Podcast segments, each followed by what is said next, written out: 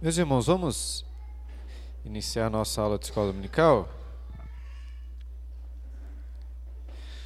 É, como os irmãos já sabem, no último domingo iniciamos umas aulas sobre a diaconia, tendo em vista que nossa igreja irá eleger novos diáconos em breve. Nós não marcamos exatamente quando isso acontecerá, mas é, vai acontecer em breve.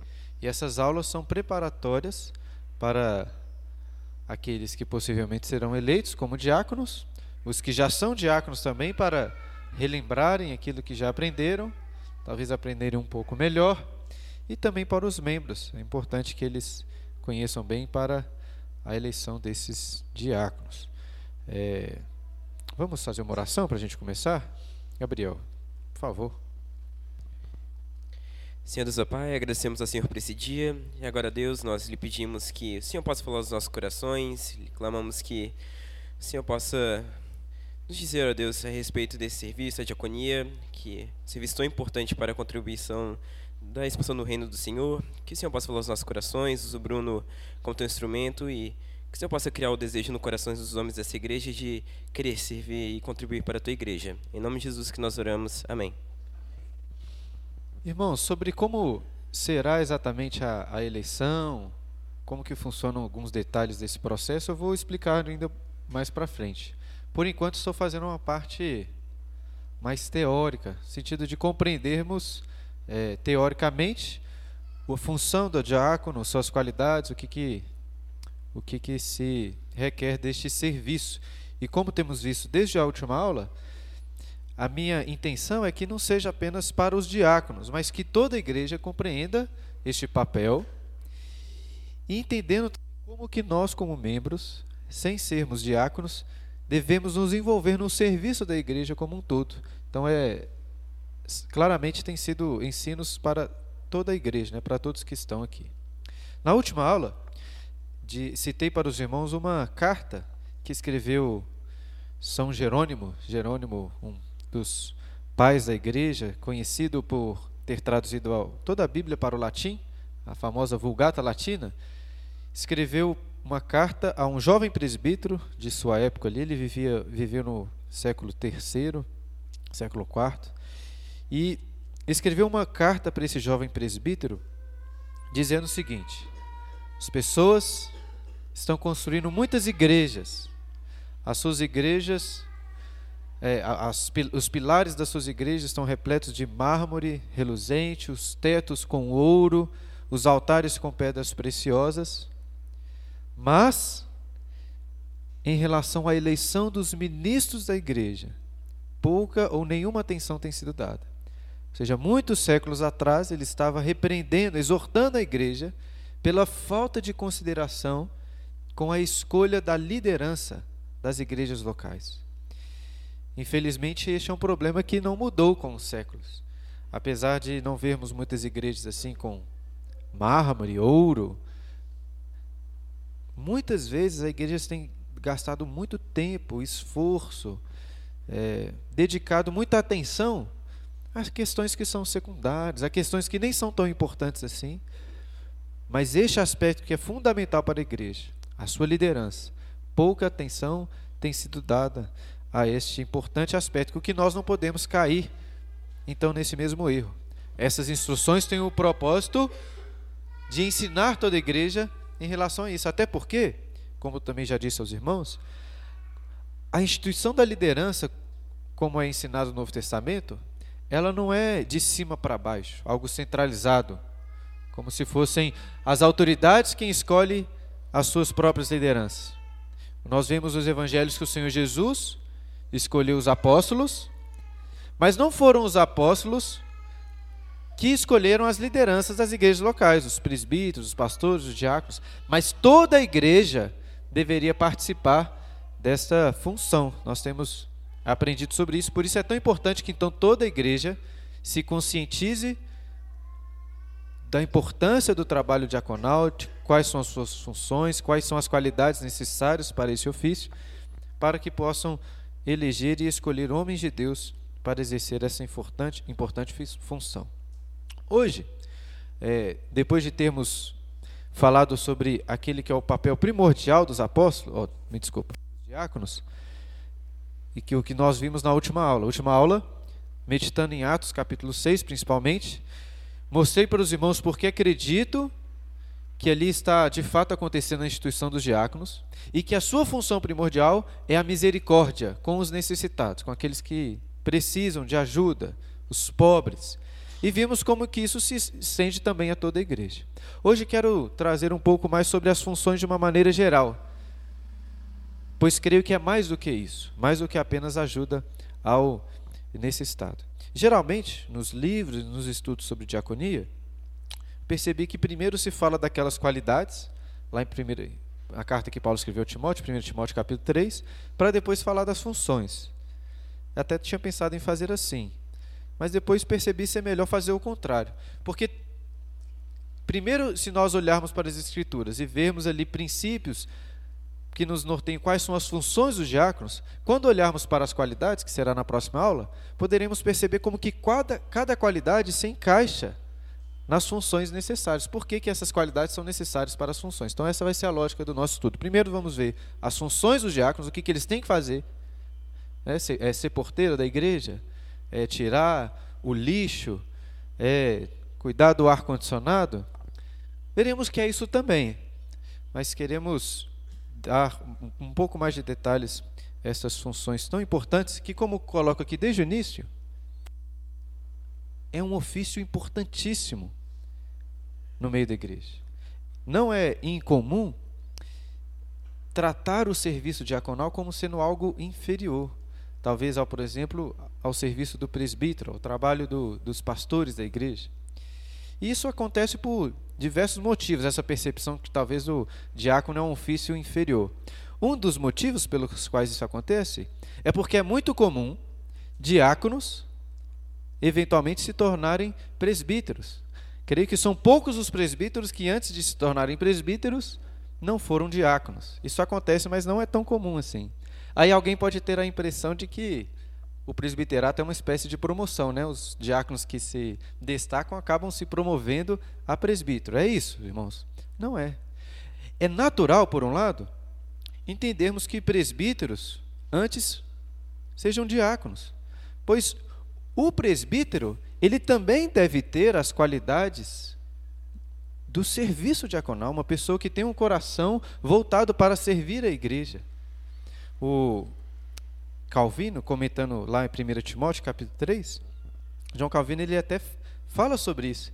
Ele, ele mostra o seguinte, que a diaconia muitas vezes serve como um berçário, essa é a expressão que ele usa lá, como um berçário para a escolha dos presbíteros. Pois nós vemos na diaconia ali as pessoas servindo, atuando, e talvez alguns que tenham condições de pastorear a igreja, de ensinar espiritualmente a igreja, podem ser percebidos ali. No entanto, o próprio Calvino vai dizer: isso de forma alguma significa que a função diaconal é de menor importância. Pois esses homens merecem de Deus, ou recebem de Deus, grande honra, merecem da igreja grande honra por um trabalho tão importante que é o trabalho da junta diaconal. Mas quais são as suas funções? É nosso, essa é a nossa aula de hoje. Qual é o papel e as funções do diácono? Em primeiro lugar, será que é mais. Quero colocar isso como uma pergunta, né? É mais do que o serviço de misericórdia? Por que eu coloco essa pergunta? Fora de Atos capítulo 6, que disse para os irmãos que é o motivo da institucionalização, né, da instituição dos diáconos, o serviço de misericórdia que eles precisam, a Bíblia não fala explicitamente sobre funções dos diáconos. Quando a Bíblia fala de diáconos, lá em 1 Timóteo capítulo 3, por exemplo, Paulo fala lá, fala sobre o seu caráter, fala sobre as qualidades essenciais de um diácono. Mas você não vê nas Escrituras, de forma direta e explícita, explicando assim: olha, a função do diácono é esta, é esta, é esta. Então nós não vemos além dessa. Agora, além disso, será que existem outras funções? Eu acredito que sim, por basicamente três motivos. Porque eu acredito que é mais do que Atos capítulo 6, ajuda ao necessitado. Em primeiro lugar, o próprio termo, como já expliquei para os irmãos, o termo diaconia, ou diácono, significa aquele que serve. Então a própria palavra já nos ensina que a função diaconal é uma função de serviço na igreja. E que, obviamente, o serviço na igreja é muito mais amplo do que o serviço para com os necessitados. Em segundo lugar, os diáconos em Atos 6, quando foram instituídos, um dos motivos pelos quais foram, pelo qual foram, foram instituídos é para que os apóstolos pudessem se dedicar mais detidamente ao ministério da palavra e da oração. Ainda que não existam apóstolos hoje, podemos fazer um paralelo com o serviço pastoral, com o serviço dos presbíteros. E para que o pastor e os presbíteros possam se dedicar ao ministério da palavra, do ensino e da oração, é importante que existam pessoas na igreja para cuidar dos serviços gerais da igreja. E eu acho que não estaríamos muito longe do, da verdade ao afirmar que o diácono deve liderar esse serviço de uma maneira geral. Não só apenas o serviço com os necessitados, mas tudo o que é necessário de administração, de serviços na igreja, para que os pastores e presbíteros não tenham que se deter neste cuidado. E em terceiro lugar, nas qualidades lá em 1 Timóteo, no capítulo 3, que Paulo lista, é dito que os diáconos também devem ser bons líderes, bons maridos, bons pais, liderarem bem a sua casa, administrarem bem a sua casa. Se ele coloca isso como uma qualidade, como uma qualidade, podemos inferir que isso é porque também na igreja irão servir como liderança.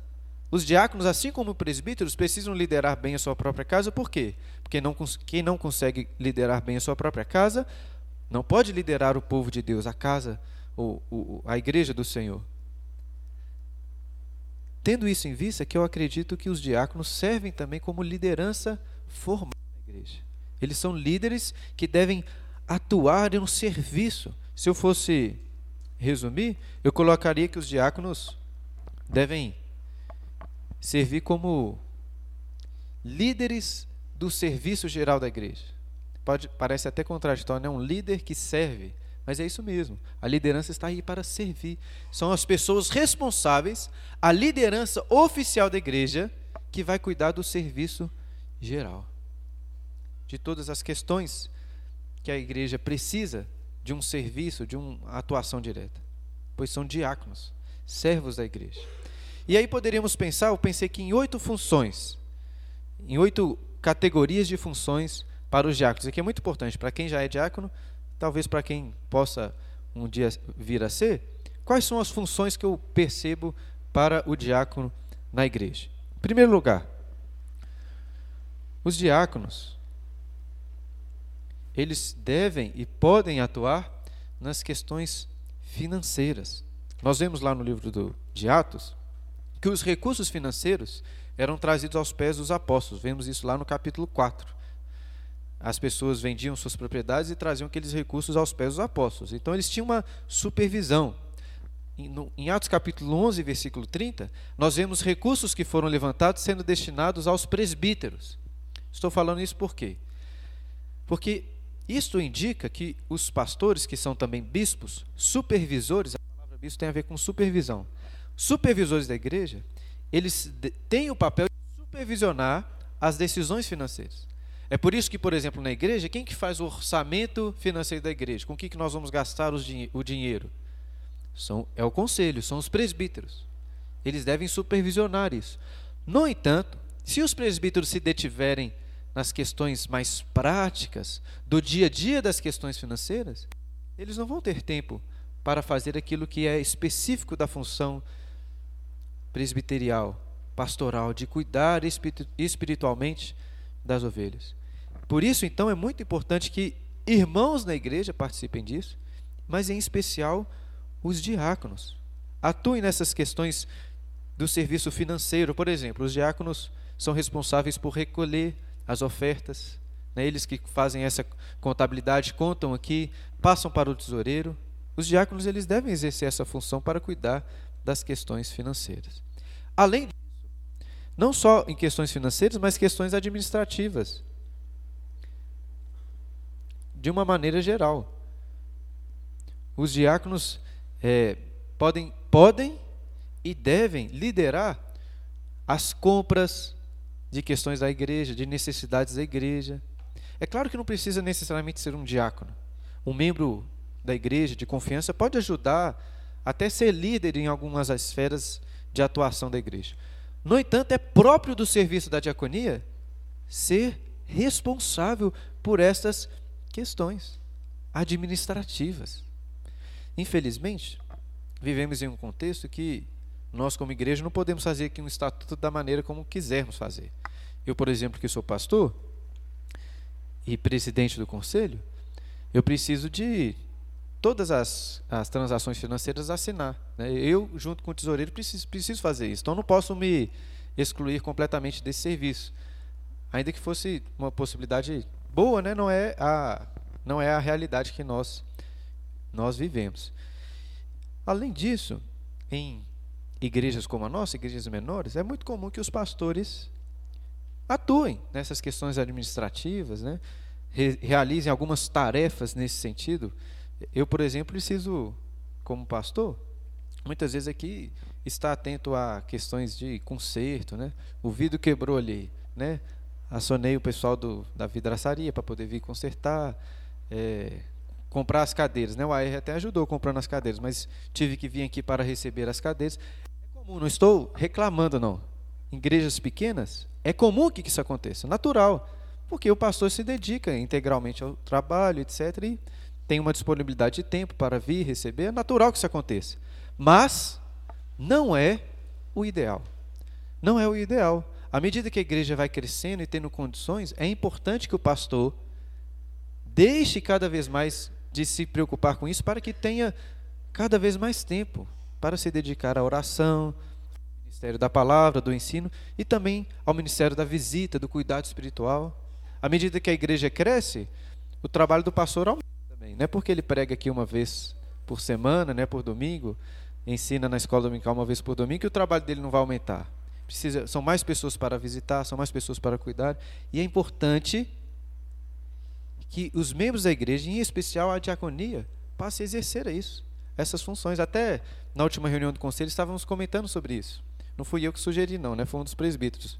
Seria muito estranho, né? Eu pedir para para aliviar. Mas estávamos considerando a possibilidade até de pensarmos numa pessoa que vai ajudar nessa questão da, entre aspas, zeladoria da igreja. Alguém que pudesse ter a chave da igreja para vir à igreja, receber as cadeiras. Sabe? Fazer coisas gerais. Ah, precisa de consertar um vidro. Né? Então essa pessoa entra em contato com o vidraceiro. Precisa de cortar aquela aquele matagal que tem ali na porta da igreja, por exemplo. Então, estamos precisando de fazer isso. Alguém que possa tomar a frente nessas questões. Né? Estávamos pensando sobre esta possibilidade. Por incrível que pareça, o pastor tem muito trabalho. Sempre tem mais trabalho a ser feito, né? Sempre pode se dedicar mais aos estudos, sempre pode se dedicar mais à oração, visitar mais. Então, quanto mais tempo ele tiver para isso, se for uma pessoa responsável, melhor, melhor vai ser. Então, fique aí a dica para os irmãos que quiserem ajudar o pastor. Terceiro lugar, os diáconos podem cuidar da propriedade da igreja e dos seus utensílios. Os diáconos, eles nesse serviço de administra administração, eles serão responsáveis, por exemplo, por cuidar do, da igreja como todo. São eles que, por exemplo, nós estamos sentados nas cadeiras aqui. Quem que ajeitou essas cadeiras? Foram os diáconos. Quem que cuida da limpeza? É claro que nós contratamos pessoas para limpar, mas quem que fica atento para limpar alguma coisa ou para ligar o som? Percebam, os diáconos eles podem servir nessa, nessas funções para que toda a igreja funcione de maneira regular, de uma maneira boa. Inclusive, os diáconos, estava pensando sobre isso, podem ser responsáveis pelos utensílios em si. Essa semana, o Fernando mandou uma mensagem perguntando se podia pegar algo aqui da igreja emprestado. Aí foi muito foi por coincidência, até disse a ele isso. Assim, Fernando, você me perguntou isso agora e estou neste exato momento escrevendo aqui pensando sobre as funções dos diáconos. E pensei, tá aí, uma função que deveria ser do diácono. O pastor não tem que tomar a decisão se a pessoa pode ou não pode pegar emprestado uma um, um utensílio da igreja. É, quero, posso usar o data show para sei lá o quê? Ué, por mim não tem problema, mas quem que tem que decidir? isso é o pastor? Tudo que der para colocar uma função daqueles que são responsáveis por isso é melhor. Até falei com ele assim, pergunta lá para o Gibran. Não sei se ele te perguntou. Perguntou não? Hã? Não deixou não? Ixi. Aí, ó. Por isso que é importante para o diácono, que pastor geralmente é mais bonzinho, né? Deixa tudo. tem que ter um pessoal mais chato, assim, firme, para tomar cuidado dessas questões. Estava pensando, tá aí uma função para os diáconos. Cuidar. Se alguém precisar de qualquer coisa emprestada, às vezes não tem como emprestar, às vezes pode emprestar. Mas, de todo jeito, pergunta aí para os diáconos. Outra coisa. Ah, tá. Então, beleza. Eu acho que o diácono tem que tomar um. Pode assumir a liderança do zelo pelos utensílios da igreja. Nós vivemos aqui numa igreja, né, que tem muitas crianças. Assim, os, seus os meus filhos não fazem bagunça nem estragam nada, não, não é comum deles. Mas tem muito filho aí que estraga as coisas. Os diáconos, eles podem ser responsáveis por esse cuidado. Inclusive, aqui é uma, um parênteses aqui para uma notícia. Eu ia falar essa notícia no final, mas vou falar agora.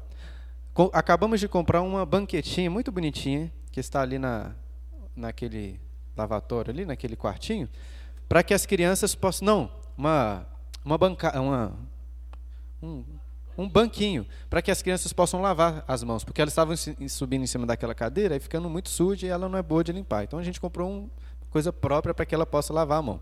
E estava até conversando com o João falando, e decidimos que que agora ó, passar essa função para a junta diaconal, né? As crianças fazem muita bagunça ali no bebedouro também, né? As, as crianças sim, dos outros, né? Não as minhas. Elas sobem ali na cadeira para pegar água, não para beber, para fazer, né? Os diáconos podem ser aquela pessoa chata que fala pro o tio chato, né? Fala assim, não, aqui você não pode mexer. Até decidimos orientar a igreja a fazer isso, a não permitir que crianças subam na cadeira para pegar água. Porque se a criança precisa de subir na cadeira para pegar água, é porque muito provavelmente ela não tem maturidade para tomar água sozinha, que ela vai fazer bagunça. Quando ela consegue sozinha, é porque provavelmente já tem maturidade suficiente. Então, não deixem. Se quiser beber água, o pai vai lá e pega. Enfim, entendem? A função do diácono, de uma forma bem prática, é cuidar dessas coisas. Mas não só da administração, da propriedade da igreja, os diáconos podem ajudar, e já ajudam, né? Na liturgia, nos é, durante o culto, a liturgia é aquele processo, né? Aquilo que você recebe é uma liturgia, por quê? Porque é o, os, as etapas do culto. E os diáconos podem ajudar na liturgia. Como fazem isso? Fazem antecipadamente, né, distribuindo as liturgias, preparando a ceia, né, os elementos da ceia, é, preparam o som, levam o microfone para uma ou outra pessoa, né, quando essas pessoas vão orar. Os diáconos devem ajudar na liturgia, podem e devem ajudar, por exemplo, mães que estão com filhos pequenos, que às vezes, né, um, dois, três não dá conta, aí um diácono pode estar atento, ajudar a que precisam. Ser o cara chato também que chama a atenção, né, do pessoal que está atrapalhando por algum motivo, conversando. E também como são da liderança da igreja, os diáconos, como acontece aqui, podem dirigir a liturgia, né? estar aqui à frente, convidando os irmãos, dirigindo os irmãos nas orações, nos cânticos, etc. É, como também distribuir os elementos da ceia. Por que, que, por que, que são presbíteros que distribuem os elementos da ceia? Porque são pessoas especiais, assim, muito importantes, só eles podem tocar naquilo ali? Não. Por vários motivos. Primeiro, porque tem um, um sentido pastoral. Os presbíteros eles são responsáveis pela, pela disciplina na igreja. Eles são quem conhece, eles quem conhecem os membros da igreja, aqueles que porventura possam ser disciplinados, afastados da comunhão, então eles têm esse dever, até de muitas vezes negar os elementos da ceia àqueles que foram disciplinados. E os diáconos, geralmente quando um ou outro presbítero não vem, ajudam também. E são líderes na igreja, por isso podem. E por que que líder que distribui? Exatamente para colocar na mentalidade da igreja que a função do líder é servir os irmãos. Eles, os presbíteros vêm aqui à frente não é para mostrar que eles são melhores, mais importantes, ah, estou aqui na frente. Mas é para que eles possam, com aqueles elementos, servir os irmãos. Quando eles estão te servindo, lembre-se disso. Eles estão aqui para isso mesmo, para me servir. Eles são responsáveis pela questão, pela parte espiritual da igreja, mas também em nos servir. E assim os diáconos podem atuar também. Outra função dos diáconos, vamos colocar assim, seria de organizar o serviço. Os diáconos não apenas é, servem na igreja, como eles podem, na liderança da igreja, organizar para que os outros membros participem também das diversas tarefas que existem aqui. Inclusive, percebendo, os diáconos devem ter um, um olho perspicaz para perceber no meio da igreja pessoas que têm dons, pessoas que têm talentos, pessoas que têm condições de atuar nos, nas mais variadas tarefas. Então, ou seja, o diácono não apenas deve servir, ele deve liderar o serviço, inclusive chamando pessoas. Você, oh, meu irmão, você me ajuda nisso aqui? Entendeu? O diácono tem essa função de liderar este serviço e também, continuando, o diácono deve exercer uma função de ensino. Aí você pode pensar, como assim? Se você já estudou lá 1 Timóteo, capítulo 3, você deve se lembrar que a, a diferença fundamental entre as qualidades do presbítero e do diácono é qual? Que o presbítero tem que ser apto para ensinar. Isso fala sobre o diácono? Não. Por quê? Porque o diácono, de fato, não precisa exercer na igreja o ensino doutrinário, é, pastoral, como devem exercer os pastores e presbíteros. Então, por que estou colocando ali ensino? Porque não estou falando aqui de ensino doutrinário, ainda que diáconos possam fazer isso também. Estou falando sobre ensinar as pessoas a servirem umas às outras. Na questão de misericórdia, como falamos, mas nas demais. Como estava falando, eles devem organizar o serviço da igreja, mas também instruírem os irmãos a como servir uns aos outros.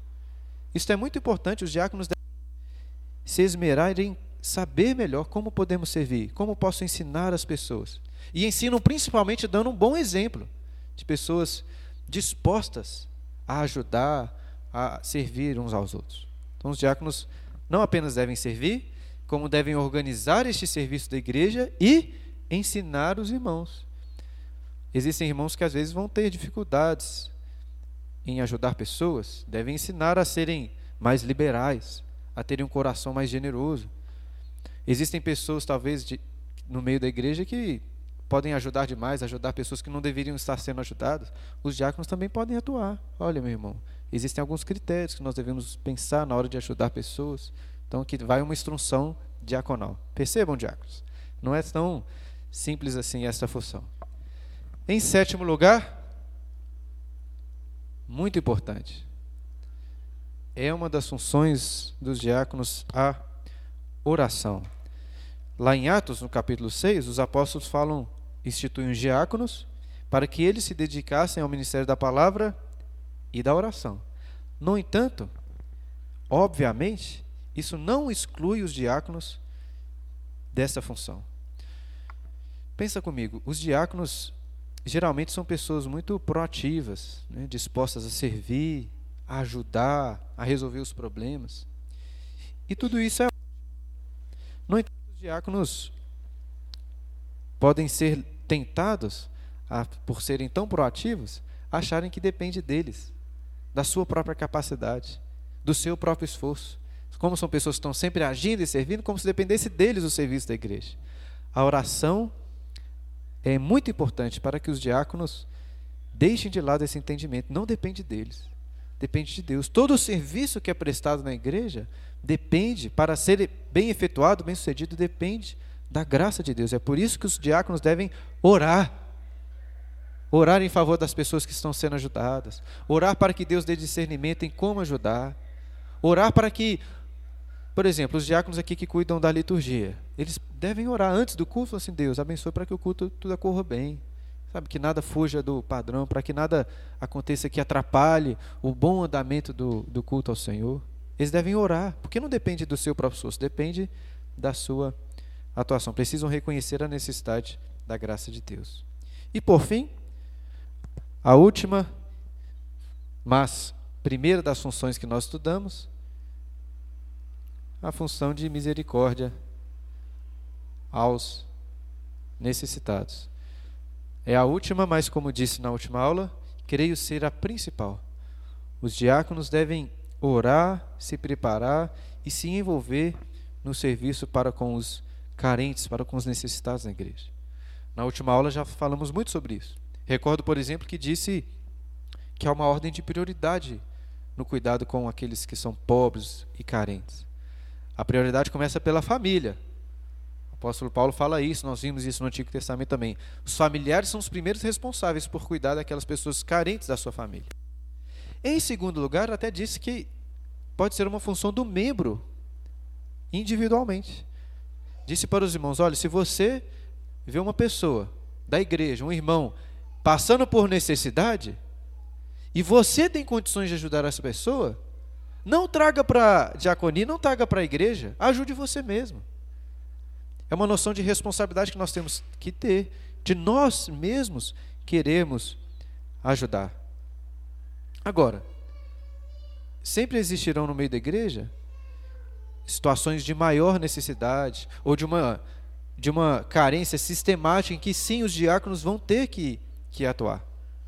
E aqui, irmãos, destaco algo importante também. Não só necessidades mesmo, até porque a gente vive um contexto distinto. Pensa lá, nos tempos dos apóstolos, as pessoas realmente passavam por carências de não ter o que comer. Era o, elas ganhavam o pão de cada dia, trabalhavam para ter o que comer no dia seguinte.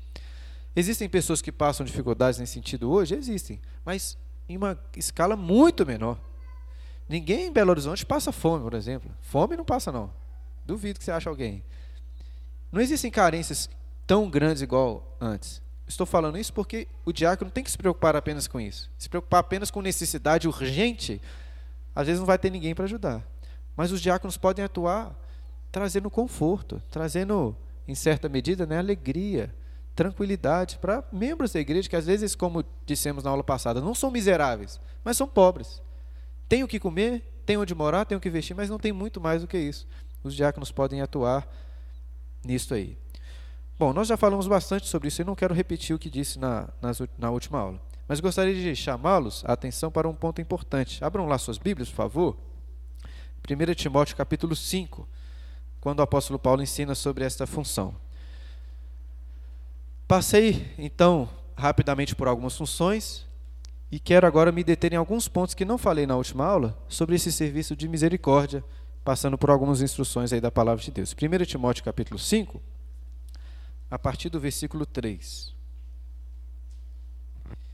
Paulo diz assim: Deixa a sua Bíblia aberta aí que nós vamos ler em algumas partes. 1 Timóteo 5, 3. Honra as viúvas verdadeiramente viúvas. Mas se alguma viúva tem filhos ou netos, que estes aprendam primeiro a exercer piedade para com a própria casa e a recompensar os seus progenitores, pois isto é aceitável diante de Deus. Notem que no versículo 4 é, Paulo estabelece aquele princípio que já destaquei. Os primeiros responsáveis pelo cuidado com os necessitados são os familiares, é a própria família. E ele repete essa ideia, mesmo no versículo 8 e 16. Olha aí no versículo 8. Ora, se alguém não tem cuidado dos seus, especialmente dos da própria casa, tem negado a fé e é pior do que o descrente. Agora o 16. Se alguma crente tem viúvas em sua família, socorras, e não fique sobrecarregada a igreja, para que essa possa socorrer as que são verdadeiramente viúvas. Notem aí, no versículo 16, nesse último que li, que Paulo mostra o motivo por trás disso. Para que não fique sobrecarregada a igreja. Interessante isso que Paulo diz. Por quê? Porque a igreja, com seus recursos, não tem condições de ajudar a todos. É importante que as pessoas tenham esse discernimento. Ó, se eu puder ajudar, é melhor, porque eu alivio a igreja, os recursos da igreja que são limitados a começar da própria família, que deveria cuidar das viúvas e necessitados que são familiares. E aí, irmãos, nós entramos em um ponto importantíssimo, fundamental, que é sobre quem a igreja oficialmente, com seus próprios recursos que são arrecadados aqui, deve ajudar. Por que digo que isso é muito importante? Porque hoje, muitas pessoas, acredito que é o pensamento mais comum, Acho que até no meio presbiteriano, o pensamento mais comum é que as igrejas devem se envolver, usar os seus próprios recursos oficialmente para ajudar ações sociais, para ajudar, vamos dizer assim, pessoas que não são crentes, ajudar ímpios, participar de, de eventos, de ações sociais que ajudam a população como um todo. E o que eu estou propondo aqui, quero defender para os irmãos, é que a igreja não deve a igreja, oficialmente, com seus próprios recursos, não deve trazer auxílio aos que são de fora, aos que são ímpios, aos que não são do nosso meio. Olha só, vou provar ainda, né? Estou falando algo assim que pode parecer estranho, mas olha o que, que Paulo diz nesse texto aí, a partir do versículo 5, falando sobre as viúvas, e acho, né, irmãos, que podemos entender aqui no contexto que isso se amplia a carência de uma maneira geral, né? mas naquele contexto diria, dizia respeito às viúvas. Olha só, versículo 5, continuando aí o texto que nós começamos a ler. Aquela, porém, que é verdadeiramente viúva e não tem amparo, espera em Deus e persevera em súplicas e orações, noite e dia, essa que tem que ser ajudada. Entretanto, a que se entrega aos prazeres, mesmo viva está morta. Prescreve, pois, essas coisas para que sejam irrepreensíveis. Ora, se alguém não tem cuidado dos seus, especialmente dos da própria casa, tem negado a fé e é pior do que descrente. Olha o versículo 9. Não seja escrita, senão viúva, que conte ao menos 60 anos de idade. Tenha sido esposa de um só marido, seja recomendada pelo testemunho de boas obras, tenha criado os filhos, exercitado a hospitalidade, lavado aos, os pés aos santos, socorrido e atribulados, atribulados, se viveu na prática zelosa de toda boa, bo, toda boa obra. Mas rejeita viúvas mais novas, porque quando se tornam levianas contra Cristo, querem casar-se, tornando-se condenáveis por anularem seu primeiro compromisso. Até aí. É qualquer viúva que deve ser ajudada, segundo o que o apóstolo Paulo está ensinando? Não. Primeiro ele diz que se ela tiver família entre os cristãos, é a família que tem que cuidar, não a igreja. Agora vamos supor uma viúva que não tem quem ajudá-la, não tem família para ajudá-la. É dever da igreja ajudar essa viúva? Depende. Depende. Note que Paulo lista aqui requisitos para as viúvas que seriam inscritas, inscritas na ajuda, no auxílio. E quem, quem deveria ser ajudado? Em resumo, mulheres verdadeiramente necessitadas, verdadeiramente viúvas, que precisavam mesmo daquele recurso, mas que também fossem crentes, piedosas.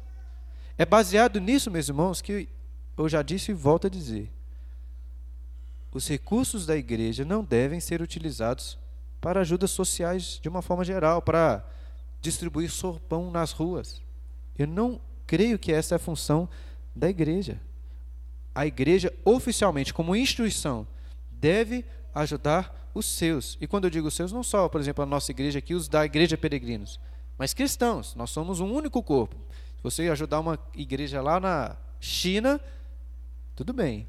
Estou dizendo que os nossos recursos, a diaconia como instituição oficial da igreja, deve se preocupar com os nossos. Até porque nós não temos como colocar responsabilidade sobre a igreja e ajudar a todas as pessoas. Mas e aí? Como coloquei ali, né? Será que nós não devemos ajudar aquele que não é crente? Aquele que é ímpio? Alguém poderia dizer assim: olha, Jesus ensinou que nós devemos amar a todos, até os nossos inimigos. Nós, como igreja, temos o dever de amar aqueles que são ímpios também. Temos esse dever? Temos esse dever. Muito importante, irmãos. Como cristãos, devemos, devemos amar os ímpios, pessoas que não são crentes, inclusive usando os nossos recursos, o nosso tempo, para ajudar essas pessoas nas suas necessidades, contribuindo para ações sociais diversas. Devemos fazer isso? A resposta é sim. Devemos. A igreja, agora, como um organismo vivo, não como instituição, mas como um organismo pessoas espalhadas por todo o mundo devem sim levar o amor, levar a luz de Cristo, ajudando essas pessoas. Agora, este amor caridoso é com seus próprios recursos. Ninguém faz caridade com o dinheiro dos outros. Infelizmente vivemos um contexto assim que a caridade ela é institucionalizada. As pessoas acham que é o governo que tem que ajudar as pessoas. A instituição que tem que ajudar. E isso se entra no meio da igreja também. Não, quem tem que ajudar é a igreja. Quem tem que vestir o mendigo, o morador de rua, levá-lo para casa, levar para um centro de reabilitação, dar comida, dar um banho, não é a igreja. É você que tem que fazer isso. É claro que você pode juntar outras pessoas da igreja, diáconos da igreja, para te auxiliar, mas essa não é uma função oficial da igreja, percebam? Até porque se nós colocamos isso como uma função dos diáconos, eles nunca vai acabar o trabalho deles. Nunca, Estão percebendo? É, é coisa demais. Nós não temos essa responsabilidade como igreja. Temos responsabilidade como indivíduos, como cristãos. E quando fazemos isso, irmãos, fazemos algo maravilhoso. Nós devemos ajudar, sim, essas pessoas. Não quero, ao dizer isso, desincentivá-los ao a ajudarem, auxiliarem, a contribuírem para que pessoas, ainda que sejam ímpias, sejam cuidadas nas suas necessidades. Pelo contrário, eu quero incentivá-la a fazer isso. Talvez até fazer mais do que você faça. Devemos demonstrar esse amor, esse cuidado. E quando fazemos isso, revelamos sim o amor de Cristo, o amor que Cristo teve por nós. Porque Cristo nos amou como, quando, como, quando éramos inimigos. Nós devemos ajudar a amar não só os do nosso meio, devemos amar os que são nossos inimigos, amar os ímpios. Tem um exemplo muito belo na história da igreja, lá no século III, quando a igreja estava sofrendo a perseguição, na época do imperador Gaius, é, mais ou menos lá no ano 250, houve uma grande pestilência, que muitas pessoas ficaram doentes, é, com doenças que eram claramente contagiosas. Muitos pagãos, homens ímpios, lembra que tem perseguição, a igreja estava sendo perseguida por essas pessoas. Muitos pagãos fugiram de casa, deixando mortos e do, pessoas doentes, com medo de serem contaminados. E os cristãos, nesse período, foram à casa dessas pessoas, enterraram os seus mortos, cuidaram dos seus doentes. Eles demonstraram, mesmo sendo perseguidos, amor por aqueles que os perseguiam, cuidando das suas necessidades. Devemos, como cristãos, fazer isso? Devemos. Não estou querendo dizer que a igreja, como organismo, não deve ajudar. Estou dizendo que a diaconia, a igreja oficialmente, como instituição, não deve utilizar os seus próprios recursos para isso. Os recursos da igreja têm uma função muito específica, que é cuidar das suas necessidades, cuidar dos, das suas funções, auxiliar os seus, cuidar do serviço, pagar a luz, pagar, como depois você lê o versículo 17, né, o versículo seguinte, pagar dobrados honorários ao presbítero. A igreja tem essas funções, mas não ajudar aqueles de fora. Entenderam, irmãos? Faz sentido? Não estou sendo assim, duro demais, não, né? É só um entendimento muito diferente, mas acredito que é um entendimento bíblico. Irmãos, nós estamos caminhando para a conclusão, mas gostaria ainda de destacar dois pontos. Em primeiro lugar, dois pontos que dizem respeito às funções dos diáconos. Sobre as visitas diaconais. Nós, pastores, presbíteros, temos o dever de supervisionar espiritualmente a igreja. Por isso fazemos visitas, acompanhamos a vida dos irmãos, oramos com os irmãos. Os diáconos podem fazer isso também. Como são liderança na igreja, eles nos, a, a, o trabalho deles não é restrito a uma questão administrativa e financeira.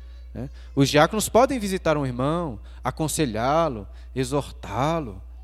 Até porque essas funções não são nem, nem do presbítero, nem do diácono apenas de todos os membros. Nós somos sacerdotes, é o sacerdócio universal dos crentes. Você pode visitar irmãos, exortar, aconselhar, etc. Mas os diáconos, em suas visitas, eles devem se atentar aos seus serviços. E, e as visitas, como o, a diaconia que é da nossa igreja tem se proposto a, a fazer, elas são muito importantes para que elementos das funções diaconais sejam cumpridas de uma maneira melhor. Por exemplo, os diáconos, em suas visitas, podem perceber uma eventual necessidade da pessoa, que não conheceria apenas encontrando ela aqui domingo e do, após domingo. Elas podem também, além disso, por entrar na casa daquelas pessoas, se tornarem mais acessíveis. Às vezes a pessoa está passando por dificuldade e tem vergonha, naturalmente, de falar sobre a situação. Um diácono na casa dela, criando esse relacionamento, pode tornar essa ajuda mais acessível, mais fácil para as pessoas. E também, os diáconos visitando pessoas que não passam por necessidades materiais, podem perceber nessas pessoas condições, dons e talentos para que elas ajudem a outras pessoas. As, as visitas diaconais podem servir nesse sentido também. Você está conversando com uma pessoa lá, né, igual o Mateus ali, cheio da grana. Né? Aí você pensa assim, ele aqui claramente não está precisando de dinheiro, de ajuda. Mas como ele tem muito dinheiro, né? E tem pessoas na igreja que precisam, Vou pedi-lo para ajudar, né, Mateus? Então, isso pode.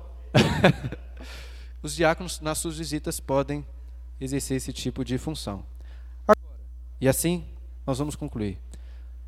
A função diaconal não diz respeito apenas a necessidades materiais. devem levar conforto, alegria. E tem várias outras situações que eu consegui pensar que os diáconos claramente podem ajudar de uma maneira bem prática. Por exemplo, às vezes eles vão visitar e perceber pessoas na igreja que têm um problema com dívidas. Por quê? Muitas pessoas, o problema delas não é falta de dinheiro, mas é falta de controle sobre o dinheiro. Gastam mais do que dívidas, não, né? Dívidas. Controle com o seu dinheiro e acabam entrando em dívidas. Os diáconos podem conhecer essas realidades e ajudar. É, não é, também não é no sentido assim, ah, você entrou em dívida, agora se vire você mesmo, você que não sabe controlar seus bens, né?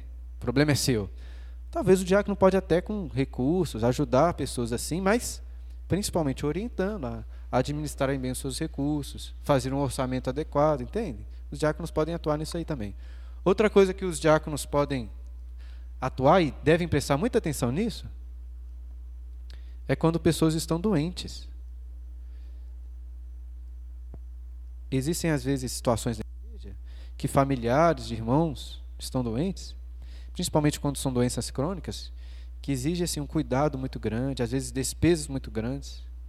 E aqui eu lembro que eu disse, não é só apenas uma necessidade. Às vezes você vai ver uma família que está cuidando de alguém doente, que tem condições de comprar remédios, pagar o tratamento, mas que fica muito apertado para as pessoas, entendeu? Às vezes a diaconia pode ajudar, falar assim, oh, vou pagar parte dos remédios, para que a pessoa tenha um conforto um pouco melhor, para que não fique tão apertado tendo que cuidar das pessoas. Percebam? Não é só a necessidade, estritamente falando. Levar conforto, levar alegria para essas pessoas é bom. Uma terceira parte, ou uma terceira área, Quando parentes de membros da igreja morrem. Muito importante que os diáconos se atentam para isso. Ao saberem que um irmão, um pai, um avô faleceu, ligar, claro, para levar uma palavra de consolo né, da parte do Senhor, mas se dispor a. O que, que eu posso fazer para ajudar? Talvez apenas, não, não é financeiramente, mas ajudar com questões que são chatas de serem feitas ainda mais por quem está passando pelo luto, né? Os diáconos podem auxiliar. Às vezes é caro, às vezes tem, tem coisas que a, que a pessoa precisa pagar, que talvez não tenha o dinheiro ali na hora, ou não tenha. A diaconia pode ajudar, tem que estar atenta. No momento de luta, a diaconia tem que estar atenta para servir, não só na parte espiritual, mas nessa parte mais chata mesmo, administrativa. E assim, poderíamos pensar em várias outras questões aí. É, até estava em um dos livros de diaconia que li, estava lendo sobre o reformador Martin Bucer. Ele foi reformador lá em Estrasburgo. O, o Martin Bucer, ele era. Uma vez eu vi um podcast falando sobre isso, que ele era conhecido por ser casamenteiro. Ele gostava de, de casar as pessoas. É, inclusive foi Martin Bucer que apresentou Calvino para sua esposa, né? depois futura esposa Idelete. E o Martin Bucer, ele no seu contexto, ele disse o seguinte: que a igreja não deve apenas dar comida aos que não têm o que comer, né, roupa, abrigo, mas deveriam também ajudar as jovens que queriam se casar, mas que não tinham o dote necessário. Naquele contexto era necessário. Não. É? Claro que nós temos, não temos isso no nosso contexto, mas estava pensando, os diáconos poderiam fazer isso também. Ajudar os jovens que querem se casar mas que talvez não tenham condições de comprar todas as coisas, podem ajudar a movimentar a igreja para mobiliar a casa. Né? Nenhum jovem na igreja que é trabalhador e que é crente deveria ficar sem casar porque não tem dinheiro, entendeu? E às vezes para começar a vida precisa de muitas coisas e a diaconia deve atuar ajudando essas pessoas, né? Arrumar um apartamento para alugar, Hã? Se for solteiro, pode até juntar com aquela jovem ali e casar ele mesmo com ela. Verdade. Aí ajuda de forma bem efetiva, né? Mas os diáconos, eu estou dando isso como exemplo de, de várias áreas que a diaconia pode atuar para ajudar os irmãos, né? Inclusive servindo aí como casamenteiro. Então, fica a dica aí para os irmãos. Deu o nosso tempo já, passou um pouquinho. Em resumo, é isso aí, aquilo que eu preparei para as funções dos diáconos. Alguém tem alguma pergunta? É, eu vou permitir que os irmãos façam comentários, que é uma oportunidade, só que eu antes gostaria de dar preferência a alguém que tiver alguma dúvida. Se tiver, né? Talvez não tenha, não. Aí eu, você tem uma dúvida? Ah, conversando com a Ana aqui, é, surgiu uma dúvida em relação à, à nossa ajuda individual não crentes, é, se a gente tem que ter critério, porque eu acho que é, é sempre uma área muito difícil, porque tem passagens bíblicas que que aparentemente é, nos, nos dizem né, que a gente tem que ajudar a quem pede, e outras que, que fala que a gente tem que ter algum critério. Essa Paulo é uma... mesmo falou sobre isso, né? Quem, aquele que não estiver trabalhando. Não tiver, que não trabalhe, que não coma, né? Essa é uma ótima pergunta, que obviamente exige um pouco mais de tempo para tratá-la com mais propriedade, né? Mas em resumo, por exemplo, a Bíblia fala lá no Sermão do Monte, Jesus ensina que parte da, da piedade cristã é dar esmolas, né? Você deve dar esmolas. Então, ajudar as pessoas, dar esmolas, isso é uma coisa boa. A caridade é, é uma virtude cristã. No entanto, nós temos outros critérios que a Bíblia nos coloca também para saber como ajudar essas pessoas. Em primeiro lugar, um critério importante é que não é apenas uma ajuda material. Não basta, é muito fácil apenas dar dinheiro para uma pessoa. Difícil mesmo é se envolver com aquela pessoa, conhecer as suas necessidades, talvez abrir o seu próprio espaço, a sua própria casa, o seu próprio conforto para receber essa pessoa, para se aproximar dela e também para pregar o evangelho. Pois ajudamos uma pessoa quando aliviamos uma dureza de vida, uma pobreza, mas o que as pessoas precisam mesmo é do evangelho. Então, isso pode ser uma oportunidade para que preguemos o evangelho. Agora, existem muitas situações que nós não deveríamos ajudar. Inclusive, até falei no domingo passado e volto a falar. Indico um, um livro, se você que não tiver muito tempo, né, ou tiver um pouco de preguiça de ler, você pode ver só o vídeo depois no YouTube que faz um resumo. De um livro do pastor Iago Martins, chama Máfia dos Mendigos.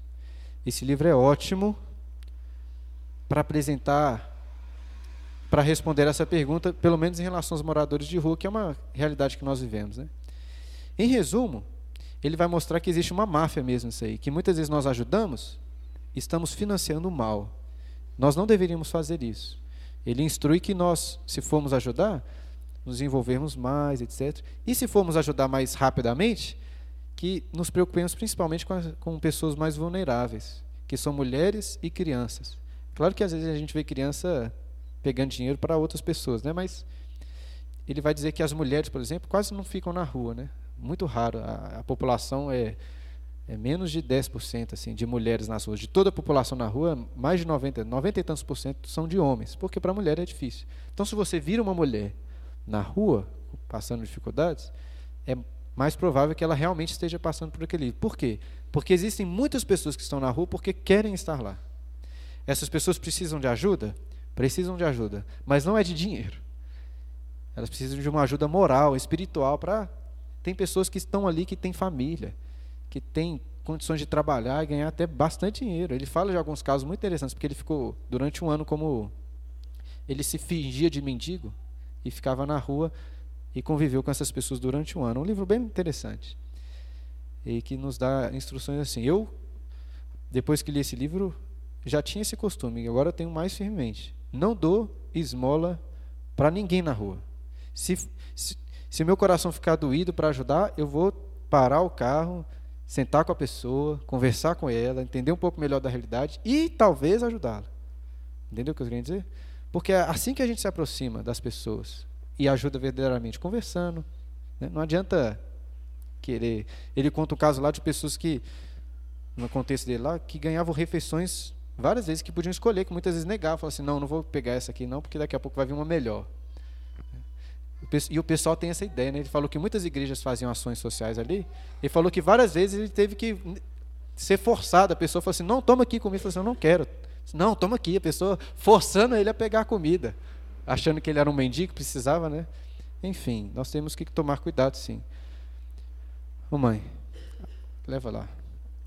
Mas Ô João, essa é uma pergunta difícil, né? Não estou respondendo ela com propriedade em definitivo, porque não tem como mesmo, em pouco tempo, né? Até precisaria de estudar melhor para responder. Essa questão da ajuda social, né, a gente entende, como você falou, que não é um papel da igreja como instituição, né?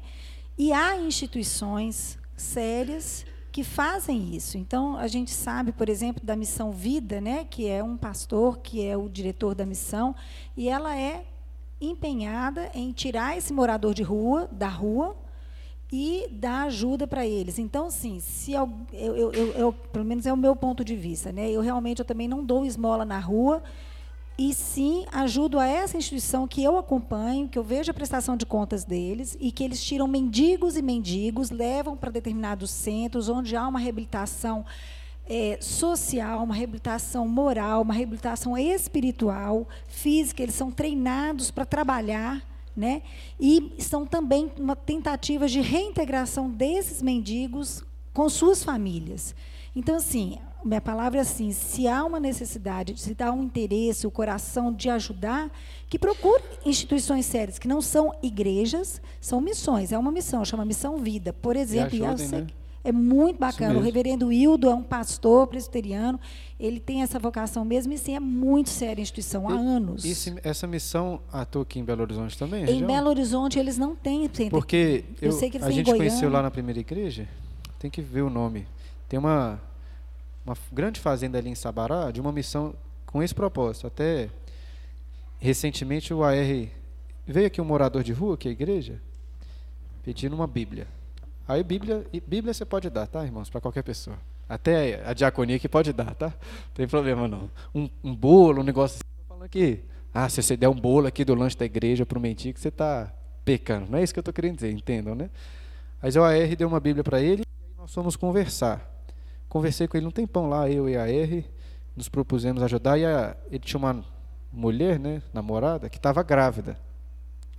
Muito difícil a situação, né? Estava grávida já com barrigão. É, grávida mesmo, né? Tava fingindo, não. É, e aí eu falei com ele desse trabalho, esqueci o nome. Conversei com o pastor, liguei para ele, falei assim, oh, tem uma pessoa e tal que vou encontrar com ele novamente. E ele está disposto, porque eu falei com ele, você está disposto? Se você quiser, eu vou te ajudar. Te levar para um lugar assim, assim, assim e tal, fazer o que tu precisa. Aí entrei em contato com esse pastor que toma cuidado lá e falou que era, eles têm um serviço de triagem ali no Sagrada Família, se não me engano, ou no Concórdia. Falei que ia levar lá, aí o cara sumiu como infelizmente muitas pessoas, é a realidade de muitas pessoas, não querem ser ajudadas, querem uma ajuda imediata, mas mudar de vida é algo mais difícil. Agora, isso não exclui, irmãos, a nossa responsabilidade individual. Muitas vezes a gente vai ter que fazer isso, não tem como ficar recebendo todos os mendigos na nossa casa, né? Mas assim, isso é um pouco para a vergonha nossa também, que as pessoas sempre fizeram isso. Inclusive no livro de Água Martins, ele ele dava aula no seminário, ele desafiou as pessoas a ajudarem verdadeiramente um mendigo. Aí ele falou que uma das alunas viu uma mulher, mendigo, pedir dinheiro, se aproximou dela, levou essa mulher para sua casa. Ela estava grávida. A mulher ficou na casa dela até ter o filho, depois não quis ser mais ajudado, voltou para a rua, mas a criança foi, eles conseguiram cuidar da criança, ela foi adotada por uma família cristã e agora está ótima. ele falou assim: olha que benção, aquela mulher não queria ser ajudada. Mas por causa deste envolvimento, uma criança que talvez nem nasceria, né? Agora está sendo cuidada por uma família de, de cristãos que queriam muito ter um filho. Isso é para nos desafiar mesmo. A gente aí indicar para um lugar, dar dinheiro, é muito fácil. Difícil é. É perigoso também, né? Mas assim. É, a gente tem que avaliar muito como que a gente ajuda, né? Se dispor mais. Alguém mais quer fazer uma pergunta? César. Já está na. Pode fazer colocação? Pode, vai lá. É rapidinho duas. Uma na liturgia, para os irmãos que já são diáconos, aqueles que têm esse objetivo, igual o pastor colocou, gente. Ah, a nossa igreja tem essa peculiaridade, nós temos muitas crianças. E às vezes acontece da mãe estar tá sozinha ou o pai estar tá sozinho, né? É, e, por exemplo, durante o culto, você pode perceber que tem dois, três meninos, a pessoa está mais apertada e as crianças agitadas. Diáconos, levanta, senta do lado. Só de você fazer isso já ajuda, a criança já dá uma enquadrada. Tem um homem sentando do meu lado aqui, e os nossos diáconos são feios para danar, então já intimida. Então, assim, ajuda. Isso põe ordem no culto. É muito bom. É muito... E é lógico, pode pegar no colo, né? A gente sabe que a intimidade, o carinho que vocês têm com as crianças. Ajude. Muitas vezes o pai e a mãe estão juntos e é, não há necessidade dessa ajuda, mas a gente está prestando atenção nisso. Né? É nossa responsabilidade e principalmente da diaconia, não apenas quando você estiver de plantão, meu irmão, mas todo culto você estar atento, principalmente aqueles que não têm filhos pequenos e que não têm filhos, já começa a exercitar. A outra colocação é dessa abordagem final que o pastor Bruno fez, pode ser chocante para muitos aqui, essas verdades que ele falou. Nós estamos num ambiente de uma igreja, na nossa denominação, infelizmente, do Evangelho, teologia da missão integral, que é função da igreja, abrir creche, abrir escola, abrir orfanato, abrir não sei o quê. E isso foi uma distorção né, que a nossa denominação sofreu nas últimas décadas e que, infelizmente, está muito arraigada. E muitos irmãos até se escandalizam quando veem esse tipo de verdade tirada das Escrituras. Não é isso que é a função da igreja. A função da igreja primordial é cultuar a Deus, assistir os seus, propagando a mensagem da salvação através da pregação mesmo. Individualmente nós fazemos isso, nós podemos nos organizar, montar associações ou o que for, beleza, agora não é função primordial da igreja. Existem realidades de igrejas que não sofreram com isso? Existem, tá? Isso é de fato. Que a igreja é tão estruturada e organizada que, se morre o mantenedor da família, isso existe. A igreja imediatamente sustenta a viúva, sustenta integral. Todos os filhos, suporte, tudo. Eles, eles dão esse suporte, eles dão isso, porque a igreja está já organizada e, e, com esse entendimento das Escrituras, que até que seja possível a subsistência, a igreja passa a sustentar. É, é, um negócio maravilhoso, né? E logicamente que incentiva os seus membros, singularmente ou em grupos, a se organizarem e fazerem projetos, missões, organizações, mas quebrar esse paradigma nosso de que é função da igreja essa atuação social de uma forma tão abrangente assim. Isso mesmo. Muito bom. Espero que ninguém tenha ficado assim muito escandalizado, né? Mas que eu tentei provar em 1 Timóteo capítulo 5, né? Se nem viúvas que não eram piedosas deveriam ser ajudadas, quanto mais, né? Outras pessoas. Podemos encerrar? Alguém mais? Então vamos terminar orando? Pai Santo, te agradecemos por essa aula de escola dominical quando podemos aqui, ó Deus, meditar sobre as funções, o papel do diácono da igreja do Senhor Jesus. Pai, pedimos que o Senhor abençoe a vida dos diáconos da nossa igreja, que possam exercer bem essa função de liderarem o serviço da igreja. O serviço em todas as áreas, desde a arrumação do lugar aqui que usamos para o culto, da limpeza, mas principalmente, ó Deus, com cuidado daqueles que em nosso meio passam por necessidades, passam por dificuldades, levando a essas pessoas o amor de Cristo, a alegria do Evangelho, que também, ó Deus, traz bênçãos para as nossas vidas, até um cuidado é, material, financeiro, mas também um cuidado, ó Deus, espiritual da parte do Senhor, consolo. Abençoe os diáconos da nossa igreja. E abençoe, ó Deus, os irmãos que, é, porventura, sejam eleitos em nosso meio, agora que estamos nos preparando para isso. Que o Senhor possa estar levantando ainda mais homens para servir, ó Deus, com destemor, com ousadia e com generosidade em seus corações para servirem a Ti, ó Deus, ao servir aqui os nossos irmãos. Mas abençoe não só os diáconos e os possíveis diáconos, como a cada membro aqui o Senhor, ó Deus, nos deu um exemplo de serviço. O Senhor mesmo enviou o seu próprio Filho, Jesus, como exemplo perfeito, como o Senhor das nossas vidas, nos serviu, ó Deus. Nos deu exemplo de humildade, de serviço e como Ele devemos servir uns aos outros. Dá-nos este, este privilégio, Pai, de termos um coração mais generoso para ajudar, para servir uns aos outros. Pedimos assim em nome de Jesus. Amém.